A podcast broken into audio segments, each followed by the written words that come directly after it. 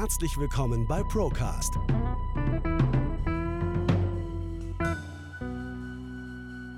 Der Podcast der ProLife GmbH. Wir nehmen Sie mit auf eine Reise hinter die Kulissen der Finanz- und Versicherungsbranche. Hallo Sven, schön dich wieder da zu haben für eine neue Folge Procast im August 2023. Und ähm, wir haben uns im Vorfeld darüber unterhalten, dass auch im August ja viele Sachen passiert sind und viele Sachen sehr überraschend gekommen sind, vermeintlich, die wir heute mal gemeinsam diskutieren wollen. Aber erst möchte ich dich fragen, Sven, was fährst du für ein Auto? Was hat der für eine Motorisierung drin? Für eine Motorisierung? Ich habe aktuell einen Audi A4 Benziner. Benziner, okay. Meinst du, dass, ähm, meinst du, dass es nachhaltig ist? Mein Benziner, ob der nachhaltig ja. ist, ähm, wenn du schon so fragst, hast du bestimmt Zahlen dabei. Ja, ja, klar. Deswegen die provokante Frage. Ähm, also ich, ich will darauf rauswählen und zwar, ähm, also vielleicht nochmal so, hast du das Gefühl, dass immer mehr verstärkt E-Autos auf unseren Straßen unterwegs sind? Also ehrlicherweise, ich bin ja sehr viel unterwegs auf den Autobahnen und du siehst immer wieder E-Fahrzeuge. Es ist jetzt aber nicht dominierend, dass ich jetzt sagen würde, ich nehme da ohne Ende E-Autos wahr. Also meine gleiche Meinung, die ich auch habe. Ich sag mal so, vor zwei Jahren, drei Jahren, dann gab es mal einen Sprung. Da hat man gemerkt, ah, boah, viele Tesla unterwegs, auf einmal viele E-Autos unterwegs oder viele Autos mit E im Kennzeichen zumindest. Ähm, mittlerweile auf der Autobahn siehst du sowieso wenige, finde ich. Und wenn du welche siehst, dann auf der rechten Spur hinterm LKW, weil sonst ist es schwierig mit der Reichweite. Bei uns in Ingolstadt, finde ich, sieht man relativ viele, klar, weil die Audi hier ist und weil viele Mitarbeiter mittlerweile auch schon E-Autos fahren müssen. Ähm, aber ich will auf eins heraus, und zwar auf die Zulassungsstatistik des ersten Halbjahres 2023. Die habe ich dir nämlich mal mitgebracht. Die lese ich dir jetzt erstmal vor und dann sagst du mir mal, was du dazu denkst. Die Überschrift war, erstmals mehr Diesel, äh, mehr E-Autos zugelassen worden als Dieselfahrzeuge. Okay. In dem Moment denke ich mir, naja, dann geht es schon sehr stark in die Richtung Elektrifizierung. Okay, zugelassen wurden 34,3% reine Benzinautos. 27,7% Hybridautos, 20% E-Autos, 17% Diesel, 1% Erdgas- oder LPG-betriebene Automobile. Also es wird nach meiner einfachen Rechnung bedeuten, dass wir inzwischen fast bei halbe halbe sind zwischen Benziner, Diesel und Hybrid-E-Fahrzeug. Genau richtig. Also ich meine, wenn du es zusammenzählst, Hybrid und E-Auto 47,7 Prozent. Mhm. Also fast die Hälfte, die in irgendeiner Form schon elektrifiziert unterwegs sind. Jetzt war ich mal so frei und habe mir den Spaß gemacht zu schauen. Gut, bei E-Autos braucht man nicht diskutieren. E-Auto ist E-Auto, der kann nicht mit dem Verbrenner fahren. Aber was heißt denn eigentlich Hybrid? So, und da bin ich auf die folgenden Zahlen gestoßen, die wir auch mal unter dem Podcast hier verlinken. Ähm, 27,7% Hybridfahrzeuge. Von den gesamten 100% sind dann 5,9% Plug-in-Hybridfahrzeuge sodass irgendeine Form roundabout 21,8% übrig bleiben an weiteren Hybridfahrzeugen, die es jetzt noch zu definieren gilt. Ähm, für mich ist ein Hybridfahrzeug immer Plug-in-Hybrid, also dieser Stecker. Ja. Äh, waren aber nur 5,9% von den Plug-in-Hybriden. Ich weiß, dass es zum Beispiel bei Toyota auch ähm, Hybridfahrzeuge gibt, die selbst Strom produzieren und dann ein bisschen damit fahren können. So klassische Hybridfahrzeuge. Ja, genau. War ja der Prius, glaube ich, mit einer der ersten. Prius, genau richtig. So, jetzt habe ich mal geguckt, so ein Prius, wenn der nicht gerade Plug-in ist, sondern ganz normaler Hybrid, dann schafft der drei Kilometer elektrisch. Das Konzept ist, dass der beim Starten und dort, wo viel Energie gebraucht wird, elektrisch fahren kann, aber sobald eine gewisse Geschwindigkeit erreicht ist, dass dann der effiziente Verbrenner dazu kommt. Okay. Ähm, das das zählt also auch unter ein Hybridfahrzeug, obwohl der 99% seiner Betriebszeit als Verbrenner fährt. Trotzdem ist es ein Hybrid. So, und es zählt aber noch eine Gruppe Autos zu Hybridfahrzeugen, die 100% ihrer Zeit als Verbrenner fahren. Und zwar sind das sogenannte MHEVs. Also das ist, das ist MHV Mild, ähm, Mild Hybrid irgendwas. So, das ist die, ich kann jetzt den englischen Ausbruch, äh, Aus, ähm, Begriff habe ich jetzt gerade nicht da. Aber das sind Autos zum Beispiel, die auch, ähm, da reicht es, wenn die eine 48 Volt Bordbatterie äh, dabei haben. Also wenn die dann quasi unterstützen können im Teillastbereich, wenn die einen elektrischen Turbolader haben, der dann mitverdichtet, wenn die zum Beispiel eine Segelfunktion haben, das sind auch schon Mildhybridfahrzeuge, die so im Fahrzeugschein definiert werden. Dann kann ich jetzt auf deine Ursprungsfrage nochmal einsteigen. Äh, du hast mich ja gefragt, ob ich glaube, dass ich ökonomisch fahre. Mhm. Ich glaube, ich habe diesen Segelmodus, weil wenn ich meinen Tempomat auf 120 einstelle Mhm. Und ein, äh, ein Bergab kommt, Mhm. dann geht mein Auto auf Null. Also das heißt, dann fährt er die Drehzahlen runter und so Mhm. weiter. Dann muss ich aber darauf achten, dass mir hinten nicht der LKW reinballert, weil ich dann nämlich nicht mehr mit 120 fahre, sondern der teilweise bei 100 wieder startet. Ah, okay. Also das heißt, ähm, diese Segelfunktion Ja. oder wie sie auch immer Ja, technisch ja. heißen möchte, ähm, führt dazu, dass ich Geschwindigkeit abnehme und sie dann wieder quasi dazu nehme, wenn der Berg aufkommt. Und dann vielleicht doppelt und dreifach die Energie aufwenden. Und muss. jetzt kommt nämlich das Spaßige. Das Auto, das ich jetzt habe, hat deutlich weniger PS als das Auto, das ich davor hatte. Mhm. Das Auto, das ich davor hatte, hat äh, ziemlich genau die doppelte PS-Zahl gehabt und ich habe weniger Sprit gebraucht als mit dem jetzigen. Ja. Obwohl ich, ich bin ja auch ein sparsamer Mensch, dauernd auf Efficiency fahre Ja. und nicht auf Sportmodus. Ja, Wahnsinn, gell? Und das alte Auto hatte diesen Efficiency-Modus nicht. Okay. Ja, da sieht man mal dieses Downsizing-Thema, ob sich das wirklich lohnt. Also ich meine, es haben ja schon ähm, Hersteller wie Porsche oder so bei manchen Modellen wieder großvolumige Saugmotoren eingeführt, weil die einfach unterm Strich effizienter sind wie die Turbomotoren, die immer in ihrem Lastbereich fahren, wo dann der Turbo entsprechend äh, beansprucht wird und dann natürlich auch entsprechend Sprit gebraucht wird. Also von dem her, ähm, ja, ein spannender Einstieg, glaube ich, gewesen. Und da möchte ich auch nochmal drauf raus. Es wird ja, wie gesagt, so suggeriert, als hätten wir schon die Elektrowende, als hätten wir die schon vollzogen, als werden die Leute in Deutschland schon alle elektrisch unterwegs sein. Also von den in 2023 zugelassenen Autos sind deutlich über 70 Prozent noch reine Verbrenner. Vor allem, du darfst ja auch eins nicht vergessen, wir haben ja das Büro an der Autobahn.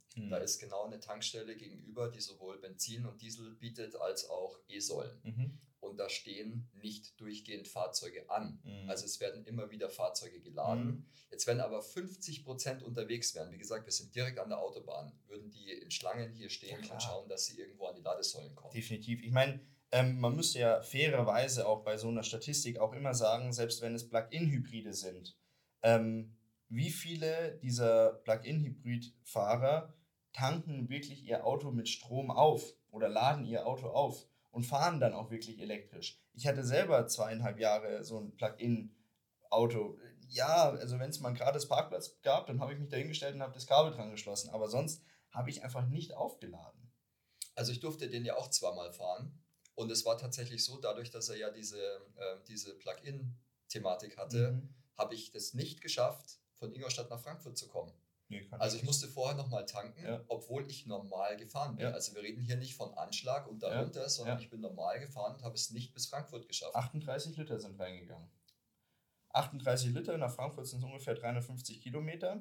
Und dann darf man nicht vergessen, das Auto war 200 Kilo schwerer wie ein normaler Dreier BMW.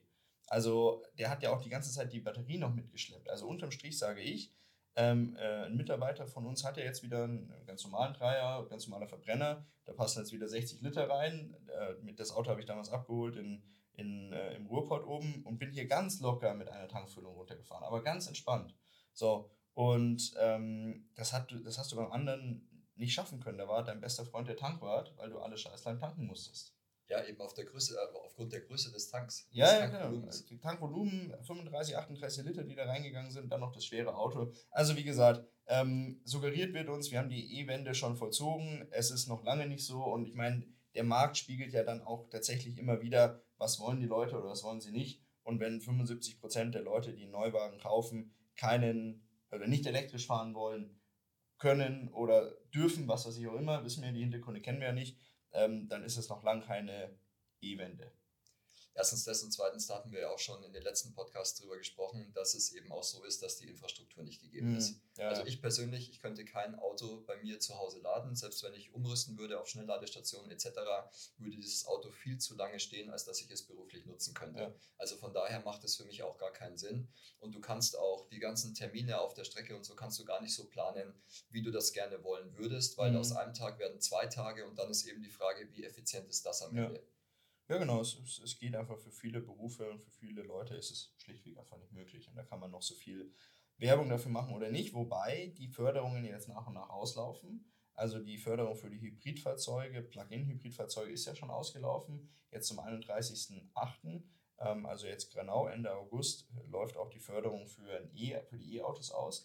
wir kriegen jetzt noch ein E-Auto in die Firma, das mussten wir jetzt mit Biegen und Brechen noch vor dem 31.08. zulassen, damit man diese BAFA-Förderung da von 4.500 Euro bekommt, weil die dann wegfällt. Das heißt, am Ende des Jahres, Sven, würde ich sagen, machen wir nochmal ein Resümee und schauen, was in den letzten Monaten dann an E-Autos noch zugelassen worden ist, wenn die Förderung wegfällt. Ähm, wir haben, das kannst du wahrscheinlich bestätigen, ja ganz oft jetzt bei den Sachen, die wir auch danach noch vorstellen, das Thema überraschend da drin stehen. Mhm. Und ich finde, das Thema überraschend hat einfach so, ja, das hat einfach gar keine Bedeutung mehr, weil ja. überraschend ist, äh, ist für mich einfach, wenn wirklich etwas überraschend kommt, ja. aber viele Dinge waren vorherzusehen.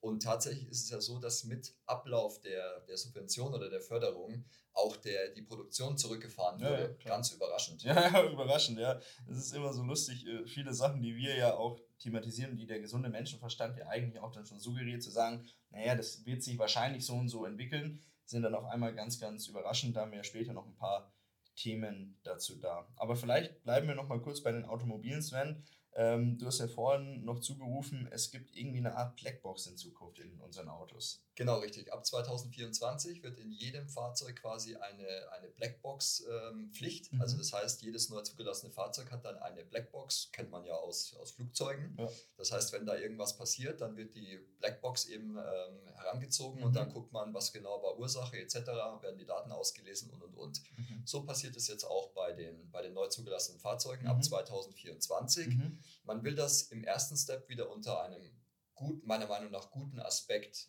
ähm, einbauen, mhm. nämlich dass äh, falls irgendwas unfalltechnisch passiert, dass man eben nachvollziehen kann, was genau war da. Mhm. Dann werden auch entsprechend ähm, ja, Signale ausgesendet oder Notrufe äh, okay. abge, ähm, abgesendet und alles gut. Mhm. Nur wenn man diese Artikel und diesen Hintergrund dann so ein bisschen liest, dann werden da Daten ausgelesen, die du auch gut für andere Themen verwenden kannst.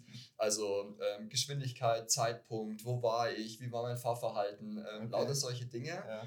Also da ist das äh, vielleicht Ticket, vielleicht kennst du noch zurück in die Zukunft. Ja. Den Film. Wenn ja. du da zu schnell gefahren bist, dann hast du direkt den Strafzettel ausgedruckt aus, dieser, aus diesem Auto raus. Richtig. Wer weiß, ob wir das nicht irgendwann tatsächlich so erleben werden. Naja, wir haben schon über so viele Sachen gesprochen, die man sich eigentlich nicht vorstellen konnte. Ich habe letztes Mal das ich höre nie Radio, muss ich an der Stelle zugeben, aber ich habe dann ähm, Radio gehört und just in dem Moment kam die Information, ich weiß gar nicht wo, ich glaube Neuseeland oder so, äh, Waldbrand und schlimm. Ähm, und Leute können erst jetzt nach zehn Tagen Ausgangssperre wieder rausgehen. So, Ausgangssperre bei Naturkatastrophen. Bei Naturkatastrophen schlimm, gab es schon immer, werden mehr, okay. Aber wenn ich das vor zwei Jahren gesagt hätte, es kommen dann Ausgangssperren fürs Klima, dann warst du sofort der Aluhutträger schlechthin. Und jetzt machst du das Radio an, öffentlich-rechtliches Radio, und die sagen hier Ausgangssperren wegen Naturkatastrophe. Das ist ja auch öfter schon mal angeteasert worden ähm, in verschiedensten Nachrichten auf verschiedensten Plattformen, mhm. wie du schon sagst. Wenn du das ähm, dann weitererzählt hast, dann war es so, komm, spinnig und ja. erzähl, kein, erzähl kein Blech. Ja. Äh, das wird sowieso nicht kommen. Ja. ja.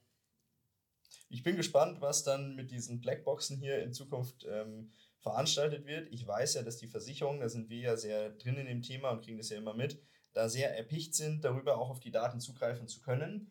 Ähm, eine sehr große deutsche Versicherung zum Beispiel bietet es ja seinen Versicherungsnehmern schon an, dass wenn dort ein Kfz-Vertrag ähm, abgeschlossen wird, dass ich so eine Art Blackbox schon freiwillig mit mir mitführe, um mein Fahrverhalten auslesen zu lassen von Seiten der Versicherung, mit dem Hintergrund, dass wenn du vorsichtiger und umsichtiger Fahrer bist, deine Versicherungsprämie sinkt. So, das heißt, du gibst wieder Daten, Informationen von dir selbst preis, um vielleicht, ja, ich weiß nicht, um wie viel es geht, wie viel man da sparen kann, aber ich kann mir nicht vorstellen, dass die Versicherungsprämie sich um die Hälfte reduziert, weil es ist ja immer noch ein Durchschnittswert, der genommen wird aus der Versicherungsgemeinschaft. Aber du wirst dann, keine Ahnung, bis 50 Euro im Jahr sparen, aber bist halt dann wieder, jeder weiß, wann, wie du fährst und ob du mal zu dicht auffährst und ob du, ja, welches Fahrverhalten du hast. Gut, wenn ich mir das ab und zu angucke, was auf der Autobahn so passiert, dann habe ich das Gefühl, dass 90 Prozent der, der Fahrer dort diese Box schon drin haben. Ja, okay. Wobei das ja dann auch manchmal gefährlich ist, so wie die da fahren. Ähm, aber ja, lassen wir uns da überraschen, Sven, weil hm, so viele Sachen, wenn wir das Revue passieren lassen, und wie gesagt, das hat ja nichts damit zu tun, dass wir die Glaskugel haben. Die haben wir definitiv nicht. Aber der gesunde Menschenverstand reicht, um analysieren zu können, was passiert. Vor allem, was ja noch dazu kommt, ich weiß nicht, ob das nur mir aufgefallen ist oder ob die Leute das jetzt schon automatisch hinnehmen. Ich habe jetzt äh, letzte Woche wieder für über 2 Euro getankt. Mhm. Ist dir das aufgefallen? Ja. Es gibt aber keinen Aufschrei mehr. Nein.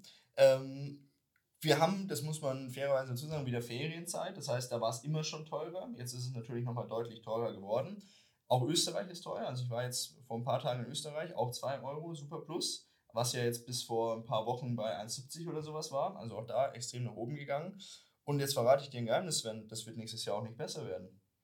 Ich habe auch irgendwas munkeln hören, dass wir eine CO2-Abgabe nochmal kriegen. Und ja. zwar noch drastischer, als sie ursprünglich ähm, angekündigt war. Ja, genau. Also das ist ja so, die aufgrund dieses Pro-Life Pro Green Deals, wir haben auch einen Green Deal, aber es war der, äh, der Green Deal der EU, so, ähm, der ja vor äh, einigen Jahren ähm, umgesetzt worden ist, sollte CO2 besteuert werden. Das heißt, pro Tonne CO2 sollte es eine Abgabe geben, die dann entsprechend der Zwischenhändler, der das Rohöl, Benzin oder Diesel oder sowas äh, bezieht, zahlen muss, um zu kompensieren, dass diese, ähm, dieses, ähm, dieses Material, dieses Diesel oder Benzin verbrannt wird und die, die Folgen dahinter kompensiert werden sollten.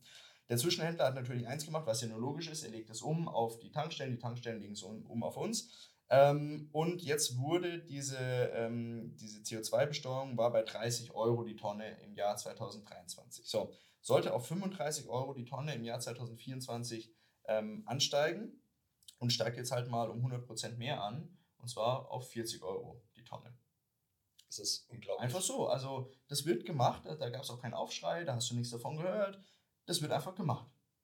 Ja, ich habe ja auch letztens, ähm, da hat ja auch ein Expertenrat quasi gesagt, dass wir diese Klimaziele niemals erreichen werden. Mhm. Und da waren wir auch noch Verschwörer, als wir das gesagt haben. Es soll auch Tierreduktion stattfinden. Mhm. Also das heißt, ähm, die Kuh darf auch nicht mehr das, äh, ja. ja. die pups ja. zu viel. äh, deswegen muss die Pupskuh einfach äh, weg. Weg, ja. Ja, du, das ist, äh, ja, wie gesagt, man muss einfach genau hinhören und genau hinschauen, dann weiß man, was los ist. Also wie gesagt, diese CO2-Besteuerung, ich habe mir auch das mal durchgerechnet, also es wird, eigentlich sollte es um rund 1,5 Cent teurer werden pro Liter. Jetzt haben wir die doppelte Erhöhung, das heißt, es wird ungefähr um 3 Cent teurer. Jetzt darfst du nicht vergessen, dass die Zwischenhändler, die Tankstellenbetreiber natürlich auch partizipieren wollen, weil sie sagen, naja, es ist ja ein guter Zeitpunkt, um da nochmal ein bisschen draufzuschlagen. Und wenn man sich die letzten Jahre anschaut, wurde das dann immer nochmal verdoppelt. Das heißt, wir werden ungefähr bei 6 Cent liegen, die nochmal on top oben drauf kommen. Jetzt hört sich 6 Cent nicht viel an, aber jetzt passen in den Tank irgendwie 50 Liter rein, dann sind das schon wieder 3 Euro mehr. So, das sind aufs Jahr gerechnet wieder 50 Euro, die zum Beispiel fehlen, wenn ich nicht so häufig tanke.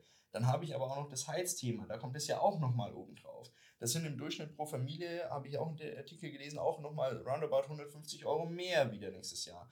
Es ist immer mehr, mehr, mehr. Und gleichzeitig hast du aber null Entlastung. Das ist wirklich ein Problem. Richtig, und dann wird noch groß rumdiskutiert, was wir jetzt genau an Entlastung bieten können. Ich weiß nicht, ob du die Diskussion ein bisschen verfolgt hast in den letzten Tagen. Da ging es ja um das, äh, um das neue Gesetz, wo wir eben quasi auch Unternehmen und Mittelstand ah, ja, und so weiter ja, ja. erleichtern können. Ähm, also so wirklich Erleichterungen habe ich da keine wirklich wahrnehmen können, die da stattfinden sollen. Nee. Weil es gibt ja zwei große Treiber. Das ist auf dem einen, auf der einen Seite sind es die Steuern und auf der anderen mhm. Seite ist es die Energie. Mhm. Und natürlich wollen sie beides nicht wirklich reduzieren, weil es ja Einnahmen für den Staat sind. Ja, und äh, dort dann ein Zugeständnis zu machen für die Unternehmen, ich meine, wir tun gerade so, als hätten wir ewig Zeit. Ja. Also so, lass mal gucken, äh, lass mal die nächsten Jahre vergehen. Ja. Also ganz ehrlich, wir sind auf dem letzten Platz, äh, was das Thema Industrie gerade anbelangt. Ja. Und auf der anderen Seite lässt sich unsere Politik einfach ohne Ende Zeit, um Entlastungen zu schaffen. Ja, es ist äh, wirklich spannend. Gerade der Mittelstand hat extrem zu kämpfen, äh, weil aber auch Konzerne langsam aber sicher die Produktion zurückfahren müssen. Ähm, das trifft in Deutschland besonders hart im Mittelstand, weil ein ganz großer Großteil aller sozialversicherungspflichtigen Arbeitnehmer eben im Mittelstand in Deutschland beschäftigt sind. So. Und ähm, es ist schon wirklich eine Farce und ähm, bezeichnend, dass sich die Politik hinstellt und sich anmaßt, darüber zu diskutieren, ob man den Mittelstand entlasten darf oder nicht. Und wenn ja, wie das ausschauen soll und was man ihnen zumuten kann und was nicht. Und, und gleichzeitig hat man die Situation, dass ähm, ja, Betriebe ihre Produktion drosseln müssen. Das auch wieder überraschend. Und ähm, dass die, die Wirtschaftsaussichten der Klimaindex, also nicht der, ähm, der Klima-Klimaindex, sondern der Geschäftsklimaindex, so schlecht ist wie noch nie zuvor, ähm, da, da wird keine Rücksicht drauf genommen. Und wie du sagst, Zeit lassen ist ein schlechtes Problem, weil selbst wenn du jetzt umsetzen würdest, würde es ja eine Zeit lang dauern, bis die Maßnahmen greifen und bis du dann wieder zu Wirtschaftswachstum kommst. Klar, und vor allem man hat ja immer, man redet immer vom Mittelstand, aber man mhm. hat gar nicht so wirklich die Vorstellung, was bedeutet Mittelstand. Ja. Ich habe das mal mitgebracht und zwar ein mittelständisches Unternehmen zählt quasi, wenn es weniger als 250 Mitarbeiter hat okay. und einen Jahresumsatz von höchstens 50 Millionen Euro. Mhm. Also alles, was darüber hinaus ist, ist dann schon ähm, die nächste Schicht, aber mhm. Mittelschicht ist eben genau das. Mhm. Das hast du ja gerade gesagt, der Großteil der, der, der Bürger ist ja tatsächlich im Mittelstand auch angestellt. Mhm, also ja. wir reden ja nicht nur davon, dass, dass wir Mittelschicht sind, sondern wir sind ja auch beim Mittelstandsunternehmen angesiedelt mhm. und angestellt. Mhm. Was bedeutet, dass 80 Prozent aller arbeitenden Bevölkerung bei einem Mittelstand angestellt ist, beim Mittelstandsunternehmen. Wahnsinn. Und das sind nämlich eben gerade die Fakten. Und jetzt kommt nämlich wieder was anderes dazu. Jeder vierte Mittelständler denkt gerade daran aufzuhören.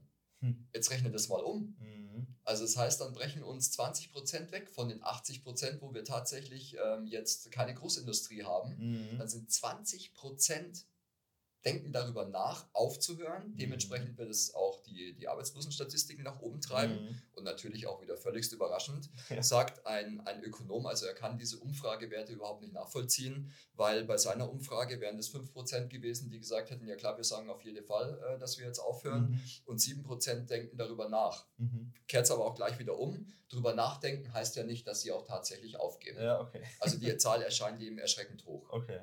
Ja gut, du musst es natürlich immer relativieren dann, gell? Also ähm, welche Zahl jetzt dann wirklich bis aufs letzte Prozentpunkt hin stimmt, wissen wir ja beide nicht, aber allein die Tatsache, egal ob 5 oder 20 Prozent, das, das ist auch 5 Prozent sind viel zu viel.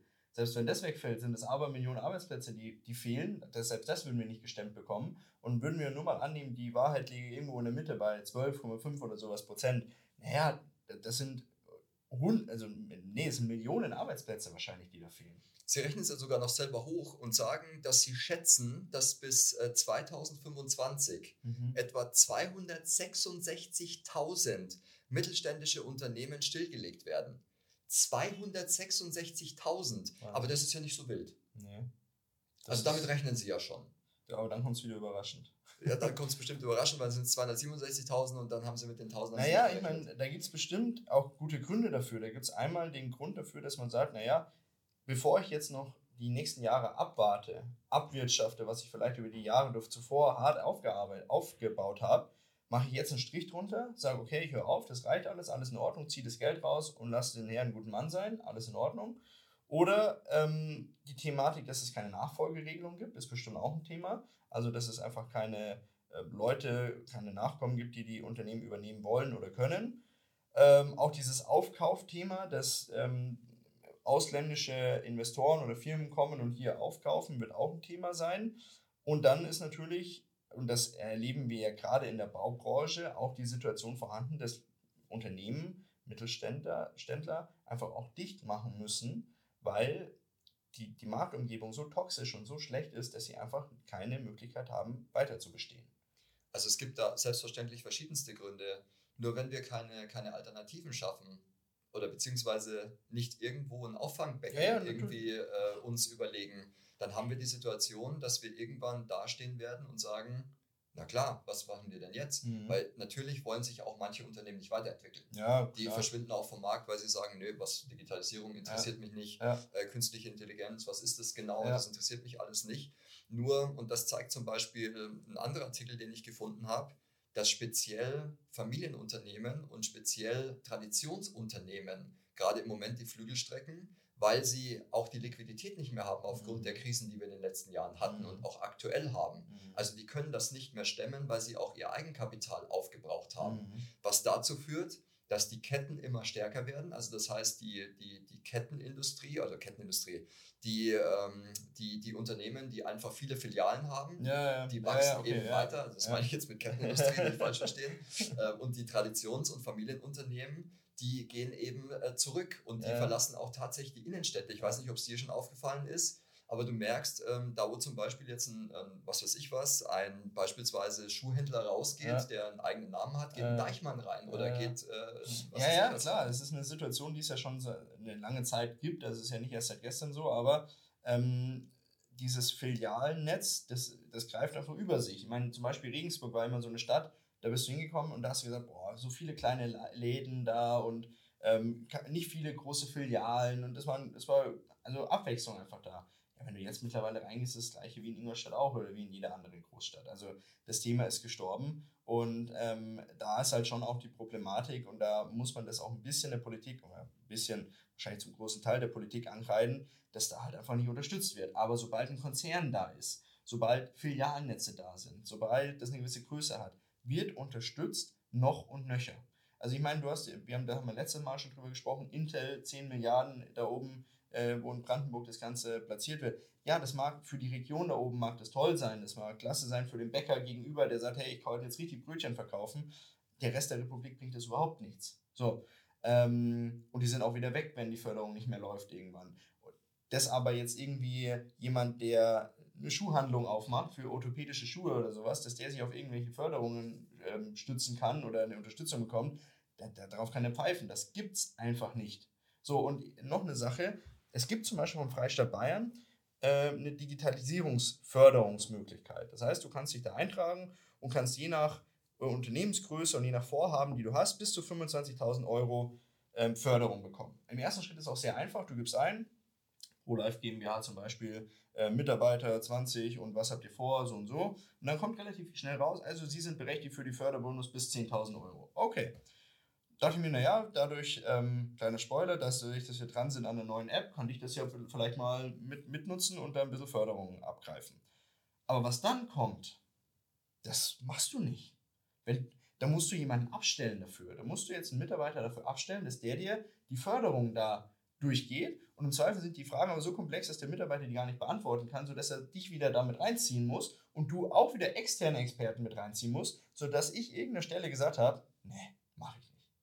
So, weißt da die, die Hürde ist so hoch, dass Leute, Unternehmen, die wirklich auch wollen, eine Förderung vom Staat bekommen und alle anderen fallen hinten runter und müssen selber schauen, wie sie irgendwie über die Runden kommen. Gut, da kann man jetzt natürlich auch wieder sagen, auf der einen Seite will man es bieten, auf der anderen Seite kann man es sich überhaupt leisten. Und dann baut ja. man halt diese Bürokratie einfach so auf, Klar. dass äh, bei dir ist es ja jetzt gerade passiert, dass du einfach sagst, nee, auch wenn es die Möglichkeit gibt, ich ja. will sie einfach gar nicht nutzen, weil sie mir vielleicht am Ende des Tages sogar noch teurer kommt durch die Arbeits, äh, Arbeitskraftaufwendung, ja. die ich habe, dass, äh, dass ich das gar nicht äh, machen will. Ja, unfassbar. Also wie gesagt, ähm, ich kann es jedem, der in Bayern sein Unternehmen hat, kann ich es nur empfehlen, das mal anzugehen und dann selber mal zu erleben, wie abschreckend das ist. Also das ist wirklich so aufgebaut, dass es dich abschreckt, dass du es nicht machst. Das ist Ziel dieses Systems dahinter. Du hast irgendwann echt keine Lust mehr, außer du bist so wirklich völlig tief entspannt und sagst, alles klar, ich habe sonst eh nichts zu tun, dann mache ich das mal. Aber ähm, für einen Unternehmer, der, ähm, der keine Zeit hat und der auch auf die Ressourcen schauen muss, wirklich fast unmöglich. Also ja, schwierig. Ja, ähm, wir haben vorhin ein Thema angesprochen, auch bleiben wir beim Mittelstand, ähm, Thema Bauindustrie, Bauträger, die haben es ja aktuell sehr, sehr schwer. Äh, auch eine Sache, die wir Anfang des Jahres schon angesprochen haben. Kannst du dich erinnern daran, Sven? Ja, definitiv. Also es war ja so, dass wir, dass wir gesagt haben, aufgrund der steigenden Zinsen und so weiter werden wir das Thema noch erleben, dass, mhm. die, dass, die, äh, dass der Bau zurückgehen wird. Damals haben wir auch noch vermutet, dass es an den, an den Ressourcen liegt, also quasi an den Baumaterialien etc. Das ist ja auch eingetreten. Mhm. Nur das ist jetzt nicht mehr ganz das Thema, sondern ja. jetzt ist es einfach, dass die, dass die Aufträge zurückgehen. Mhm. Und auf der anderen Seite ist es aber so, dass dieser Wohnraum gebraucht wird. Also das heißt, äh, die, die Länder und Kommunen, die kommen gar nicht hinterher, diesen ja. Wohnraum zu schaffen, den wir brauchen. Und ähm, der private Immobilienkonsum, ich nenne es einfach mal so, geht aber auf der anderen Seite zurück. Mhm. Es ist ja auch klar, weil du jetzt ganz andere Voraussetzungen in der Finanzierung hattest oder hast als noch vor ein paar, vor ein paar Wochen oder Monaten. Ja, ja, ja, klar. Und ähm, auch die Bauträgergesellschaften, auch große Bauträgergesellschaften, die wirklich Stückzahl rausgehauen haben an Wohnungen, haben jetzt einfach keine Möglichkeit mehr, das zu finanzieren. Natürlich wurde da auch darauf gehofft, dass man gesagt hat, nee, die Zinsen bleiben immer gleich niedrig, es wurde variabel ähm, verzinst, es wurden keine Festzinskredite genommen, aber nichtsdestotrotz, äh, der, diese ganze Situation führt halt einfach dazu, dass unterm Strich diejenigen darunter leiden, die bezahlbaren Wohnraum brauchen. Und den gibt es aktuell einfach immer weniger oder weniger häufig. Und dann braucht es den sozialen Wohnungsbau. Das funktioniert in einer Stadt wie Ingolstadt, funktioniert das, weil da genug Geld da ist. Aber geh mal schon mal weiter nach, keine Ahnung, äh, Mecklenburg-Vorpommern oder so. Das läuft dann da nicht mehr. So. Und ähm, das, das ist wirklich ein, ein ganz großes Problem. Und von den 600.000 Wohnungen, die ähm, die Bundesregierung ja versprochen hat zu bauen jedes Jahr, haben sie es in, der, in ihrer Amtszeit, die ja noch relativ kurz ist, in den letzten Jahren kein einziges Mal geschafft. Und sie werden es während ihrer gesamten Amtszeit über die vier Jahre kein einziges Mal schaffen, 600.000 Wohnungen zur Verfügung zu stellen. Jetzt, wo du gerade gesagt hast, dass es noch relativ kurz ist, mir kommt das Leiten schon ewig vor. Ja, es ist aber tatsächlich gefühlt, so. Ja, ja, ja, gefühlt, ja, das stimmt. Ähm, man hört ja auch immer wieder, es kommen ja erst jetzt viele Tatsachen ans, ans Licht. Ähm, auch dieses Thema, wann bricht es einem so wirklich das Genick mit den Zinsen? Häufig bei der Anschlussfinanzierung dann. Also man, man macht die jetzige Finanzierung, die hält man natürlich noch durch. Im besten Fall hat man festgeschrieben und alles gut. Dann kommt aber die Anschlussfinanzierung, man hat ein gewisses Alter und durch die Anschlussfinanzierung gibt es nochmal einen zusätzlichen Aufschlag auf die Verzinsung obendrauf und spätestens dann ist die Nummer gegessen. So. Und Banken kalkulieren mittlerweile auch schon dazu äh, oder damit, dass einfach ein zusätzlicher Aufschlag dazu führen könnte, dass vielleicht der Immobilienbesitzer seine Immobilie abgeben muss. Und die Bank dann sagt, naja, dann machen wir das so, du bleibst drin wohnen, aber wir kriegen die Immobilie, die kriegen sie dann relativ günstig und so kommen Banken an ein gutes Immobilienportfolio nach und nach ran. Also der sogenannte Teilverkauf, der ja sehr verpönt war oder sehr verpönt ist am Ende des Tages. Richtig, ja, ja. Weil genau. es ja immer geheißen hat, ja, und dann geben die Vorsichtig. überwiegend Senioren da ihre Immobilien her, Vorsicht, genau. Vorsicht, Vorsicht, genau. äh, Nutzungsrecht etc. Ja, ja, ja, ich habe auch, ähm, was, was ganz gut dazu passt, weil die, glaube ich, im Moment wirklich überfordert sind mit dieser Thematik, auch mit äh, überfordert sind damit, ähm, Wohnungsraum zu schaffen. Und jetzt hat eine große Stadt in Deutschland einfach mal in den, in den Raum gestellt, ich darf es eigentlich gar nicht sagen, ähm, haben ein Konzept erstellt, wo Bürger, die quasi, äh, sie haben es genannt, Bürger sollen Kinderzimmer zur Verfügung stellen. Mhm. Also das heißt, wenn du heute beispielsweise ein Haus hast mhm. und äh, du benutzt es jetzt allein mit deiner Frau, mhm. dann hast du ja mehr Wohnraum, als du eigentlich für dich brauchst. Ja. Und dann haben die gesagt, wir machen die Umbaumaßnahmen ganz leicht. Also das heißt, wir stellen da auch wieder Förderkonzepte etc. Und dann machen wir das Einfamilienhaus zu einem Zweifamilienhaus. Mhm. Was ja erstmal gar nicht so dämlich klingt. Mhm. Nur ich weiß nicht, ob die den Aufwand bedacht haben, aus einem jetzt bestehenden Einfamilienhaus ein Zweifamilienhaus mhm. zu machen. Also ich kenne das bei manchen Menschen, die das versucht haben, die, haben, die hätten lieber abgerissen und hätten neu gebaut, ja. anstatt diesen, diesen Umbau zu machen. Ja. Da sieht man mal, also für mich ist das ein Lösungsansatz, mhm. aber auch irgendwo ein bisschen Verzweiflung zu sagen, wir nehmen bestehenden Wohnraum und teilen ihn. Ja gut, ich meine, das kannst du ja auch gar nicht von oben diktieren im Zweifel. Also würde wahrscheinlich im Zweifel sogar gehen, dass der Staat sagt, ihr müsst es machen. Aber wenn du den Eigenheimbesitzern, der jetzt sein, sein Haus hat irgendwo, sein alleinstehendes Haus, ähm, diese Möglichkeit gibst, warum sollte der das machen, wenn er keine Notwendigkeit dahinter sieht? Also wenn er sagt, nee, ich kann es ja bezahlen, alles gut, dann, dann macht er das ja nicht. So, und derjenige, der es sich nicht leisten kann, sein Eigenheim, weil es einfach nicht mehr funktioniert, ob der dann anfängt umzubauen oder ob der einfach sagt, ich verkaufe die Bude und gehe in eine Wohnung oder in ein Doppelhaus oder sonst irgendwas, steht auch in den Sternen. Wüsste ich jetzt auch nicht. Also ich würde es nicht machen. Also es ist übrigens auf freiwilliger Basis. Ja, okay. Also ja, dachte ich mir. Ja, ja, gut, klar. Noch. Das, das hätte dann vielleicht schon ein bisschen größeren Aufwind tatsächlich gegeben, wenn das verpflichtend wäre. Aber ja, solche Gedanken gab es ja schon immer bis dato hat sich es noch nicht durchgesetzt. Also ich kann es mir beim besten Willen auch nicht vorstellen, dass sich sowas durchsetzt. Also ich denke, dass die Anzahl derer, die bereit wären, das zu tun, ebenso gering ist, ja. dass, äh, dass es nicht das, äh, das Problem genau. quasi löst. Genau, also das kann, genau, wie du es richtig sagst, dann ist aus einem Einfamilienhaus ein Zweifamilienhaus geworden, dann können da zwei Leute mehr wohnen, okay, aber das hilft dem großen und ganzen Problem überhaupt nichts. Also das, da sind wir uns einig. Richtig, das ist ein Tropfen auf dem heißen Stein. Ja. Wie gesagt, das hat jetzt auch nur mal, äh, den Vorstoß hat eine Stadt gemacht in ja. Deutschland. Also von daher, vielleicht ähm, nimmt es ja auch mehr Fahrt auf. Werden wir sehen. Auf jeden Fall bei dem Immobilienthema bleiben wir dran. Mal schauen, was da passiert. Auch mit der Immobilienpreisentwicklung haben wir es ja immer noch damit zu tun, dass die Preise ähm, sinken. Nicht überall gleich stark oder gleich ähm, schwach, sondern das ist tatsächlich dann regional so ein bisschen aufgeteilt, während die Mietpreise tendenziell stagnieren oder sogar ein bisschen steigen aktuell. So, und das ist natürlich eine interessante Entwicklung, kann auch eine interessante Entwicklung für Investitionsmöglichkeiten sein, ähm, weil natürlich das Verhältnis von Kaufpreis zu Mieteinnahmen immer besser wird aktuell. Man muss natürlich im Hintergrund haben, wenn man das Cash hat, ist das eine super Situation. Wenn man finanzieren muss, ist die Situation nicht ganz so toll, weil dieses zusätzliche, diesen zusätzlichen Ertrag, den ich da potenziell erwirtschaften kann, den frisst halt meine Zinsbelastung dann einfach. Das ja, nur wenn du jetzt am Überlegen bist, wo du dein Geld investieren möchtest. Also wenn du jetzt Geld übrig hast, dann wissen ja die Zuhörer eh, dass wir immer zu Sachwerten tendieren. Ja, ja, und da zählt natürlich die Immobilie nach wie vor dazu. Ja. Denn ich denke, dass das, wenn sich das Zinsthema wieder in die andere Richtung entwickelt, dann hast du auch ganz schnell wieder interessante Objekte. Also für dich ein interessantes Objekt. Weil jetzt hast du die Möglichkeit, vielleicht in guter Lage etwas günstiger zu kaufen. Es ist ja nicht so, dass wir die halbe, die, die halbe Preise jetzt bezahlen. Nein, nein, nein, nein. Sondern äh, wir reden ja hier von einem kleinen Rückgang. Ja, ja. Und wenn sich aber die Preise wieder erholen, wie gesagt, das Thema Wohnraum ist ein Riesenthema in Deutschland, ja. dann werden sich die Preise auch wieder anders entwickeln. Also ich war auch, um das nur kurz einzuwerfen, ich war jetzt wieder in Italien, das war unterhalb von Mailand, Pavia. Das ist keine besonders tolle Stadt, ist nicht schön, da gibt es nichts. Aber die Immobilienpreise sind unfassbar hoch. Also so Zwei-Zimmer-Wohnungen, 300, 350.000 Euro, nicht unser Standard. Wo ich dann wieder immer wieder sehe, ja, die Immobilienpreise in Deutschland sind immer noch im Verhältnis günstig und werden gerade noch günstiger. Und wir sollten aufpassen, dass nicht allzu viele ausländische Investoren vielleicht reinkommen, weil für die ist das immer noch ein Eldorado, wird es jetzt immer mehr. Die können sich vielleicht auch im Ausland noch günstiger refinanzieren und die halt dann den Immobilienmarkt hier übernehmen. Kann unter Umständen passieren. Es gibt ja genug Beispiele dafür, wo schon ähm, ja, ich sag mal, große Gebäude mhm. oder ähm, auch Traditionsgebäude etc. eigentlich nicht mehr ähm, in, in, in Deutschland vom Besitztum her sind. Ja, richtig. Und das gleiche, die gleiche Situation haben wir ja bei, bei Aktien auch, dass mittlerweile 52 Prozent der am DAX gelisteten Anteile in ausländischer Hand sich besitz, äh, befinden. Wusstest du das? Ja, das ist mir jetzt auch neu. Also 52 Prozent der im DAX befindlichen Anteile von Unternehmen besitzen sich in ausländischer Hand. Okay, das ist natürlich eine ordentliche Zahl und das äh, ist ja auch wieder so ein Thema. Ich frage mich ja immer noch.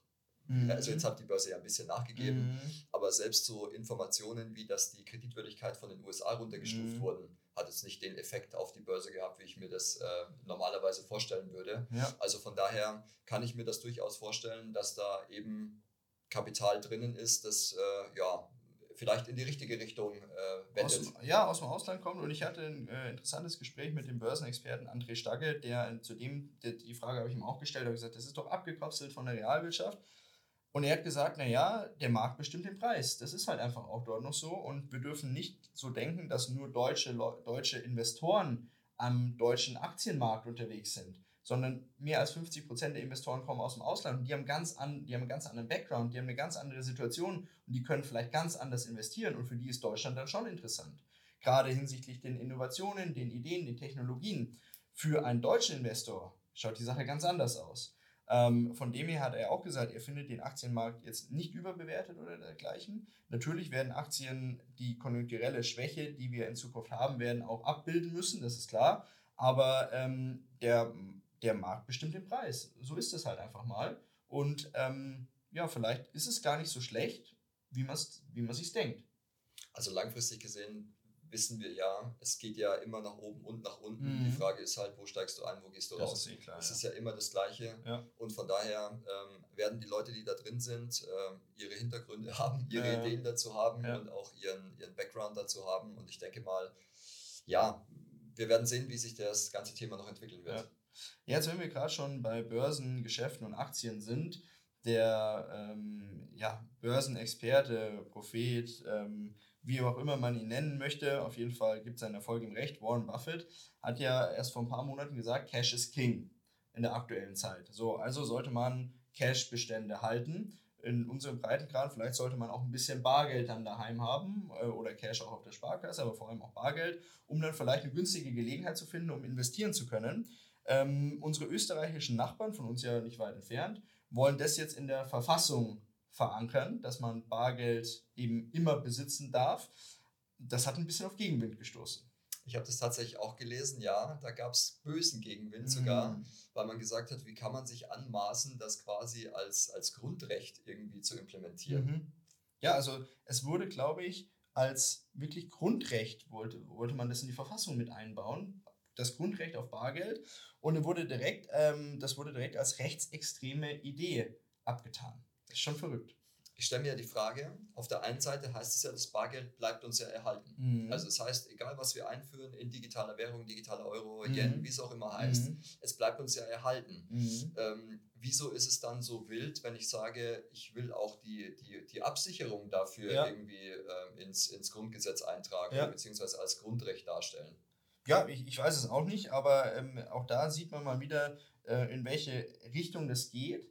Bargeld böse, grundsätzlich Bargeld böse. Und wenn jetzt jemand fordert, also der österreichische Staatschef ist alles andere als rechtsextrem, ähm, aber wenn jetzt jemand fordert, ich würde das gerne in der Verfassung verankern, um meinen Leuten, meinem Volk da auch die Sicherheit zu geben, hey, das wird es geben in Zukunft, und man dann als rechtsextrem abgestempelt wird, nur weil man das gerne bei sich verankert haben wollen würde, was ja wirklich nichts mit Rechts, Rechtsextremität zu tun hat, also ich weiß nicht, wo wir dann angelangt sind. Und da müssen sie müssen sich wieder auch die Medien an die eigene Nase fassen, weil das sind ja die Kriegstreiber hier in dem Moment, weil die solche Sachen verbreiten, die ja völlig bei den Haaren herbeigezogen sind. Na klar, gut, das, das wissen wir ja, dass das Thema seinen Ursprung immer in den Medien nimmt. Also mhm. egal, worüber auch wir reden hier, das nimmt ja immer irgendwo seinen Ursprung. Ansonsten wüssten wir natürlich auch nicht, was passiert. Nur es wird auch gern der Bogen überspannt. Ja, sich, und das ist meiner Meinung nach völlig überspannt, völlig am Ziel vorbeigeschossen. Mich würde es freuen, wenn die Österreicher das in ihre Verfassung aufnehmen würden. Und dann würde es mich auch freuen, wenn wir nachziehen, weil wir haben ja schon immer so ein gewisses, entweder macht es Österreich vor und wir machen es nach oder ja, andersrum. Richtig. Das passiert ja ganz oft. Genau. Also vielleicht äh, dürfen wir ja dann auch in Zukunft darauf hoffen, dass, äh, dass wir Bargeld äh, auf, auf, auf für immer ja. ähm, zumindest ähm, teilweise behandeln. Egal welche Währung wir haben, egal ob es dann über einen digitalen Euro abgebildet wird oder sonst irgendwas, von dem er jetzt ja auch nichts mehr Neues gehört hat. Also da ist jetzt äh, aktuell ein bisschen Funkstille, was das Thema digitaler Euro angeht. Wo weniger Funkstille, doch wo auch Funkstille war, wo man sich aber mehr erwartet hatte, war bei der goldgedeckten BRICS-Währung. Die hatten ja jetzt in Südafrika erst ihre, ihre Tagung. Da haben sie aber die Katze nicht aus dem Sack gelassen. Für mich ein bisschen überraschend, oder? Ja, sie haben im Vorfeld neue Staaten aufgenommen, mhm. was, äh, was auch wieder überraschend war, dass die, dass die, aufgenommen wurden und so weiter. Aber dafür ist tatsächlich zu wenig passiert. Fand ich auch. Also neue Staaten aufgenommen, okay, aber auch das konnte man sich denken. Ich meine, die, die ganzen äh, Bewerberstaaten wie Ägypten oder die Vereinigten Arabischen Emirate, ähm, die waren jetzt schon so gut wie gesetzt. Und ähm, man hat ja viele Ökonomen, auch wie der äh, Dr. Markus Krall, sind ja fest davon ausgegangen, dass da irgendwas kommen wird in die Richtung ähm, haben dazu aber überhaupt nichts gesagt. Also von dem her ähm, lassen wir uns überraschen, wie es weitergeht, ob das Thema tatsächlich ad acta gelegt worden ist, ob es vielleicht, Indien hat ja da ein Veto da eingelegt, in, was das Thema der goldgedeckten Handelswährung äh, angeht, ob sie nochmal nachverhandeln müssen oder ob sie sagen, komm, USA, die sollen einfach Leitwährung bleiben und dann ist gut, dann haben wir das Problem nicht an der Backe. Ähm, oder vielleicht wird es einfach nur nach hinten verschoben, wer weiß. Also es bleibt spannend. Ähm, wie gesagt, vielleicht gibt es ja noch eine überraschende Wendung. Ja, das kommt dann wieder überraschend. Wir, wir halten auf jeden Fall alle Hörerinnen und Hörer da auf dem Laufenden. Und das soll jetzt auch mein Appell sein, ähm, falls Sie unseren Kanal noch nicht abonniert haben, egal auf YouTube oder auf Ihrem jeweiligen Lieblings-Podcast-Anbieter, wäre es jetzt eine super Zeit, uns beide zu abonnieren mit unserem Broadcast, weil wir sitzen mindestens einmal im Monat zusammen und lassen so ein bisschen die Welt der Finanzen, äh, der, der Wirtschaft und teilweise auch der Politik so ein bisschen Revue passieren und schauen uns an, was so gesche geschehen ist und was vielleicht Politik und Medien im ersten Moment nicht ganz so kundtun. Das ist so, das ist so unser Job am Ende des Monats. Das ist so der Hintergrund. Das genau. ist der Hintergrund. Okay. Äh, ganz zum Schluss noch, Sven. Ähm, Thema Inflation nicht mehr ganz so auf dem Schirm bei vielen Leuten, trotzdem noch ähm, zumindest im, im, Juli bei 6,2 Prozent, glaube ich, gewesen. Prognostiziert wird für den August, dass wir deutlich, deutlich leicht unter 6 Prozent vielleicht sein könnten, auf europäischer Ebene 5,1. Immer noch viel zu weit entfernt von den 2 Prozent Zielinflation der EZB. Aber es gab jetzt eine interessante Studie, die von der Allianz durchgeführt worden ist. Und zwar, die gefühlte Inflation der Leute in Deutschland ist dreimal so hoch wie die tatsächliche Inflation. Also die Leute, wenn du die Leute fragst, wie viel teurer ist es geworden, überschätzen sie das mit dem Faktor 3. Ähm, jetzt könnte man natürlich auch sagen, vielleicht ist das ja auch die reelle Inflation. Also ich würde das sofort unterschreiben, dass ich das genauso gesagt hätte, weil wenn du allein Lebensmittel nimmst, dann erleben wir das ja. ja. Also es ist ja mehr als verdreifacht. Ja. Und von daher ähm, gehe ich das sofort mit. Ist eine interessante Umfrage, glaube ich. Und ich glaube, daran kann man auch festmachen, wie hoch die reelle Inflation wirklich ist. Die Leute wissen ja, was sie einkaufen, die Leute wissen, was sie ausgegeben haben und können viel besser einschätzen, wie hoch ihre persönliche Inflation ist. Und ähm, das heißt, auch das Thema, das wir ja vor zwei Monaten im Broadcast besprochen haben, mit der reellen Inflation und der tatsächlichen Inflation, wird hier also dann nochmal durch diese Studie von der Allianz gestützt. Vor allem, was auch noch da, dazu beiträgt oder beziehungsweise diese, diese Aussage unterstützt, ist, dass das erste Mal jetzt seit längerer Zeit die Einlagen zurückgegangen sind von Sparkassen und Raiffeisenbanken. Ah, okay. Also das heißt, ähm, obwohl wir ja, jetzt kann es natürlich sein, klar, abgezogen auf neue Bank etc. Ja. Es kann aber auch viel damit zusammenhängen, dass die Leute einfach das Geld brauchen. Klar, richtig. Damit würde dann die Geldmenge sinken vielleicht im ganzen Euroraum und ähm, dann tatsächlich vielleicht die Inflation an, also in den Griff bekommen werden. Das werden wir sehen in Zukunft. Ähm, nichtsdestotrotz, das Thema Inflation, ich habe da jetzt dazu erst letztens ein Video gedreht, meiner Meinung nach das aktuell unterschätzteste Thema, das es gibt weil hat aktuell keine Relevanz mehr und ja, wir gewöhnen uns einfach an viele Sachen und jetzt haben wir uns halt gewöhnt, 5, 6 Prozent, alles gut. Das sind immer noch 300 Prozent zu dem, was eigentlich als Ziel gesetzt worden ist und bedeutet auch, dass man dreimal so viel Geld verliert, wenn man mit dem Kapital nicht arbeitet. Genau so ist es. Sven, ich danke dir für den netten Austausch. Wir sind von Autos über Blackboxen, über Immobilien, über rechtsextremes Gedankengut mit Bargeld äh, hin zu der Inflation. Wirklich haben wir einen bunten Strauß wieder abgepflückt. Und ähm, ja, hat Spaß gemacht. Und lass uns mal schauen, was im September noch alles so los ist. Dann sind die Ferien rum. Und das Ferien rum bedeutet ja immer, also hat in den letzten Jahren immer bedeutet, dass irgendein Hammer kommt. Seien wir gespannt. Mal. Bis zum nächsten Mal. Bis dann. Danke. Ciao.